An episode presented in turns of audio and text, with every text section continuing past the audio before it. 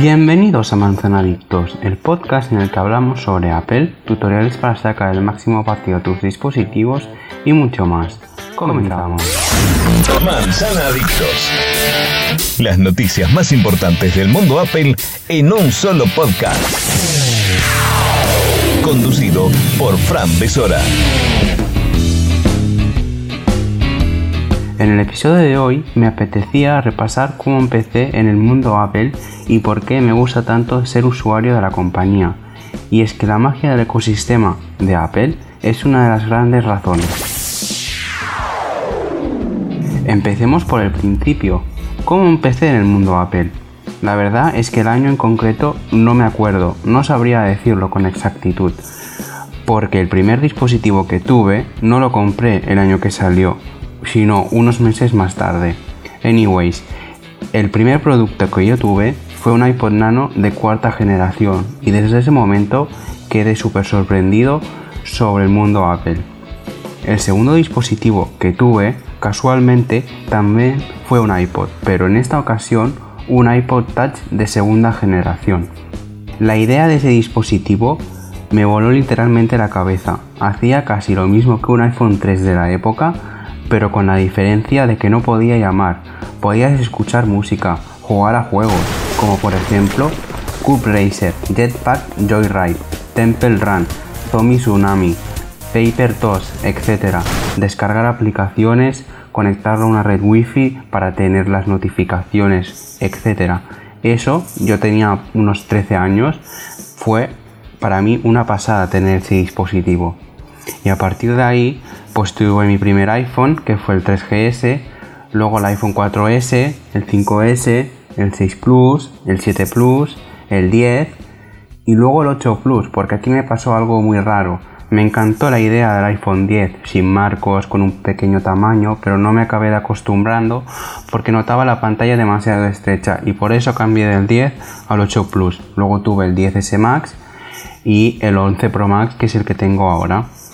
Los primeros, los primeros iPhone los tuve durante unos pocos meses, pero a partir del 6 Plus sí que lo tuve un año cada iPhone, es decir, un año el 6 Plus, un año el 7 Plus, tres meses el 10, eso no cuenta, luego el 8 Plus, luego el 10S Max y luego el 11 Pro Max. Además de los iPhone, también he tenido los iPad, el iPad mini 4 y el iPad Air 3 más concretamente. Luego, en cuanto a Macs, he tenido el iMac del 2006 durante muchos años y luego tuve el MacBook Air 2015 que es el que tengo ahora y que por cierto va muy bien y estoy esperando a ver los MacBook Pro con M1 sobre todo el de 14 pulgadas para ver si lo cambio pero de momento sigue yendo casi como el primer día.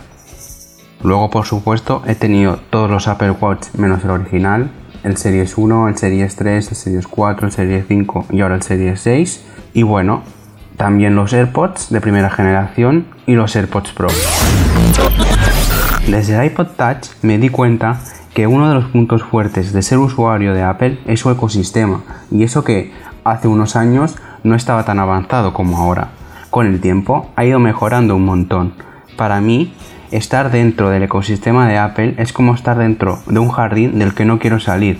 La facilidad con la que funciona todo, y todas las funciones que te proporciona me hacen quedarme aquí y no querer salir. Por ejemplo, poder hacer una foto en el iPhone y editarla rápidamente en el iPad, abrir el Mac con el Apple Watch, autorizar contraseñas, compras, desde también el propio reloj, pero en el Mac, tener garantizado años de actualizaciones, AirDrop, hand-off, ese tipo de cosas. Eso no se consigue de la misma forma con otras compañías, como por ejemplo Google, que también tiene un avanzado sistema en la nube, etc. Puede que no tengamos un iPhone con 50 GB de RAM, carga irreversible o carga a 50 vatios, pero para mí esas son cosas que sinceramente no necesito. El iPhone no necesita tener más de 6 GB de RAM, porque la optimización del software y el hardware hacen que vaya bien y que sea uno de los dispositivos más rápidos del mercado, si no es el más rápido, porque han salido, por ejemplo, comparaciones con el Samsung Galaxy S20 Ultra y el iPhone es unos 14 segundos más rápido, teniendo casi la mitad de RAM. En cuanto a la carga irreversible, ¿cuántas veces lo usaría yo al mes? Pues una o dos para cargar los AirPods. Y al final la carga rápida no me sirve porque cargo el iPhone todas las noches y al final no me entero y lo cargo con la carga lenta para no dañar tanto la batería. Eso sí, lo único que realmente me molesta es que sigamos teniendo un notch tan grande y una pantalla a 60 Hz, pero eso parece que cambiará este año, porque los iPhone, o vaya, algunos modelos de este 2021 tendrán Touch ID integrado en la pantalla más el Face ID con un notch más pequeño y los modelos Pro tendrán los 120 Hz gracias al panel de TPO que eso también permitirá la pantalla Always On, es decir, siempre encendida tal y como pasa en el Apple Watch. Veremos a ver en septiembre, la verdad, tengo muchas ganas de que llegue. Y hasta aquí el episodio de hoy. Nos vemos en el siguiente. Adiós.